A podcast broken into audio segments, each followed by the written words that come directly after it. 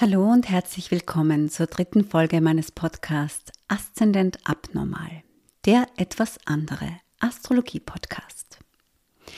Mein Name ist Barbara Wieninger und ich bin Astrologin. Und heute möchte ich einem Gefühl auf den Grund gehen, das recht gut in die Skorpionzeit passt, wie ich finde, die ja gerade begonnen hat. Und zwar geht es um ein Gefühl, das wahrscheinlich jeder kennt, aber wahrscheinlich kaum einer gerne zugibt. Der Neid. Warum der jetzt so gut in die Skorpionzeit passt, ist nicht, dass alle Skorpione neidisch sind. Nein, nein, niemand ist fein raus. Alle Menschen, alle Sternzeichen können natürlich neidisch sein. Der Unterschied aber liegt vielleicht darin, worauf wir neidisch sind und wie jeder einzelne von uns damit umgeht. Aber diese Skorpionenergie ist natürlich eine sehr tiefschürfende Energie. Nicht umsonst ist Pluto der Herrscher der Skorpione, der mythologische Gott der Unterwelt. Und da man diesen Zwergplaneten Pluto ja gar nicht so lange kennt, also er wurde 1930 entdeckt, hat man dem Skorpion früher dem Kriegsgott Mars zugeordnet, also genau wie dem Widder. Und dadurch erklärt sich dann vielleicht auch, wieso der Skorpion so gemeinhin als stark und mutig gilt. Dennoch ist der Skorpion natürlich ein Wasserzeichen sowie Krebs und Fische. Off Topic, aber damit man sich diesen Unterschied zwischen den Wasserzeichen besser vorstellen kann, dem Krebs, dem könnte man sagen, entspricht das Meer. Das ist mal ruhig, es ist mal stürmisch, immer ein bisschen unergründlich und wenn es sich zurückzieht, ist es selten ein gutes Zeichen. Die Fische wiederum, die entsprechen dem Nebel. Da verschwimmen Kulturen und Grenzen ein bisschen. Über allem liegt so ein Schleier, der die Dinge ein bisschen romantischer, schöner, aber natürlich auch unklarer werden lassen kann.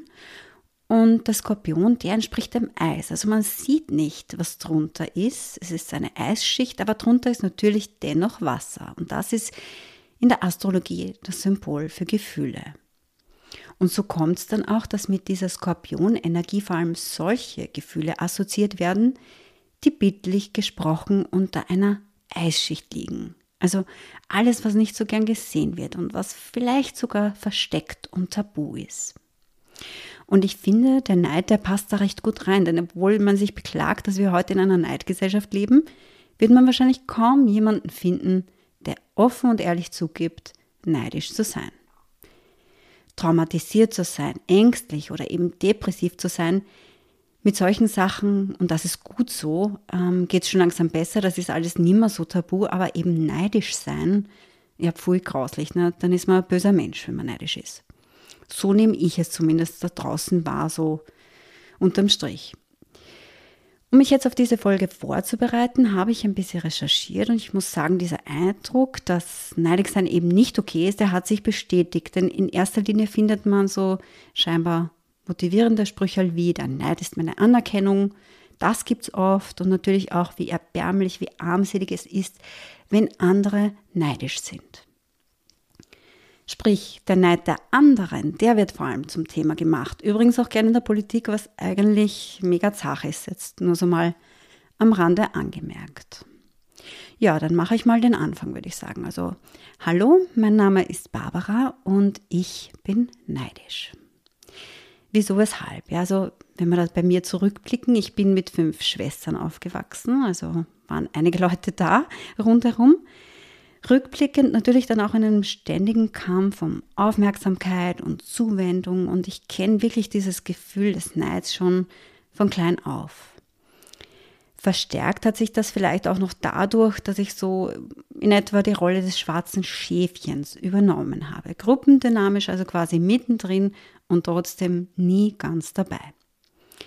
Warum sage ich explizit Schäfchen und nicht Schaf? Ganz ehrlich, also so viele Geschwister zu haben, ist natürlich etwas Schönes und ich möchte es auch nicht missen.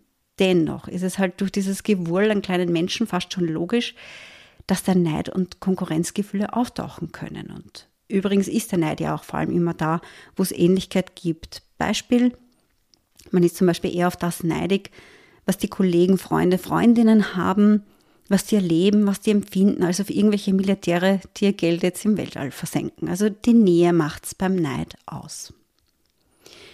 Es ist jedenfalls ein sehr unangenehmes Gefühl, dieser Neid. Jedenfalls für mich ein Gefühl, für das ich mich oft auch schäme.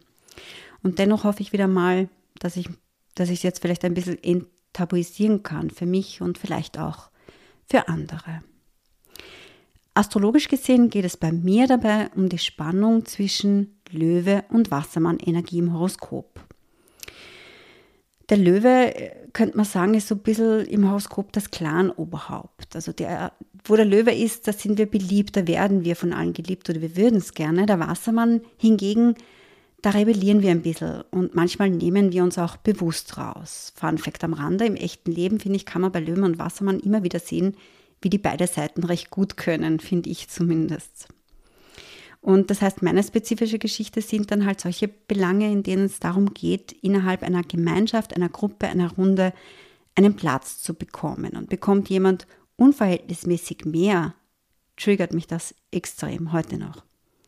Und solche Gruppen können dann natürlich vieles sein, nicht nur die Familie, auch Freundschaften, Arbeitsgemeinschaften, aber eben auch Social Media ist ja nichts anderes als eine Riesengruppe. Und umgekehrt mit Leuten, die so außerhalb in einer Gruppe stehen, die vielleicht sogar da rausgeworfen werden, mit denen habe ich oft, nicht immer, nicht mit jedem, aber oft ein besonderes Mitgefühl, vor allem wenn ich das Gefühl habe, es ist zu Unrecht. Das klingt jetzt prinzipiell natürlich super wertvoll, ja, nach sozialem Denken, Gerechtigkeitssinn, also eigentlich eh sehr, sehr wertvoll. Aber nachdem ich auch dieses Thema natürlich bereits in der Therapie ein bisschen angearbeitet habe, weiß ich, nö, Leider ist das nicht nur lieb, sondern dahinter steckt einfach auch Neid. Ja, zach, oder? Nichts lassen seinem da die Therapeuten. Scherz. Die Frage aller Fragen ist natürlich, warum soll ich mir das überhaupt genauer anschauen? Ja, wenn sich das im ersten Moment eigentlich alles gut anhört, lebe ich nicht besser, wenn ich mir vormache, dass ich einfach nur einen super sensiblen Gerechtigkeitssinn habe und außerdem so ein bisschen Rebellin zu sein, das klingt ja eigentlich auch cooler als ein Durchschnittsschaf zu sein. Eh. Das Problem damit ist nur, dass ich damit ständig und eigentlich immer wiederhole, was mir eben auch wehtut. Ich gehöre nicht wirklich dazu. Und der heimliche Neid auf andere, die das haben, was ich da so gern hätte innen drin, der bleibt weiterhin. Und das ist echt kein schönes Gefühl. Der Plot-Twist hier ist also, der Neid kann sehr wohl auch was Gutes sein, wenn man ihn sich bewusst macht. Und man stigmatisiert ihn teilweise wirklich zu Unrecht, denn im Endeffekt zeigt er uns, was wir eigentlich gerne hätten und wer wir gerne sein wollen. Sicher tut es weh drauf zu kommen, dass das eigene Verhalten vielleicht gar nicht so selbstlos ist, ja, wie in meinem Fall, dass sich hinter der Fassade auch ein, ein echter Mangel befindet. Also mein Stichwort, die unabhängige Rebellin. Andererseits kann ich nur durch dieses Eingestehen zu dem kommen, was ich wirklich haben will oder sein will, nämlich vielleicht lieber ein dunkelbuntes Schaf in der Schafherde zu sein. Ein Schaf mit Zebrastreifen vielleicht, aber eben nicht das schwarze Schaf. Sonst lebt ja dieser Neid ewig und unbewusst weiter und ich finde, dann ist er wirklich grauslich. Für mich, aber auch für andere, denn meistens, wenn andere das haben, was man unbewusst oder bewusst gern hätte, dann wird es schwierig und dann beginnt man die anderen auch ein bisschen abzuwerten. Ja. Was fürs Zusammenleben, vor allem mit den Nächsten, natürlich nicht einfach ist. Wie immer war das jetzt nur meine persönliche Neidgeschichte und deine kann natürlich ganz anders schauen, ausschauen. Vielleicht bist du eh überhaupt nicht neidisch, vielleicht idealisierst du aber zum Beispiel Leute, auf die du neidisch bist. Das, das heißt, du machst sie nicht runter, du erhöhst sie machst dich dadurch vielleicht auch abhängig. Vielleicht gehörst du zu denen, die Neid auch nur spüren, wenn ihn andere auf dich haben. Und es gibt auch Menschen, die Neid natürlich bewusst schüren. Gibt es alles Mögliche. Es gibt halt in der Psychologie nur nicht die eine Neidform und auch in der Astrologie auch nicht. Also für alle, die lieber jedenfalls bunte Schafe sein wollen, kann sich das Erforschen des eigenen Neides jedenfalls lohnen. Wenn du dich jetzt fragst, was bei dir da genau das Thema sein könnte, hilft es sich im Horoskop anzuschauen, wo die Achse Stier und Skorpion ist. Jetzt wie so bei mir, ja, so bin ich da drauf gekommen. So ein Geburtshoroskop hat ja zwölf Felder oder diese sogenannten Häuser. Das ist, kann man sich vorstellen, wie so eine Torte, zwölf Tortenstücke und jedes gehört zu einem Sternzeichen. Und somit hat jeder da ein Tortenstückel mit Skorpion und die Frage ist nur, wo im Horoskop ist der? Wo auf dieser Torte spielt sich da ab? Und wer sich schon genauer mit Astrologie auskennt, der schaut sich am besten auch noch die Häuser 2 und 8 und deren Herrscher an, sowie den Planet Pluto. Denn bei Pluto zeigt sich einerseits, was wir ablehnen, aber auch, was wir eigentlich brauchen. Das heißt, was wir erhöhen und was wir vielleicht auch ein bisschen runterdrücken. Und öfter als man glaubt, besteht hier ein ziemlicher Zusammenhang.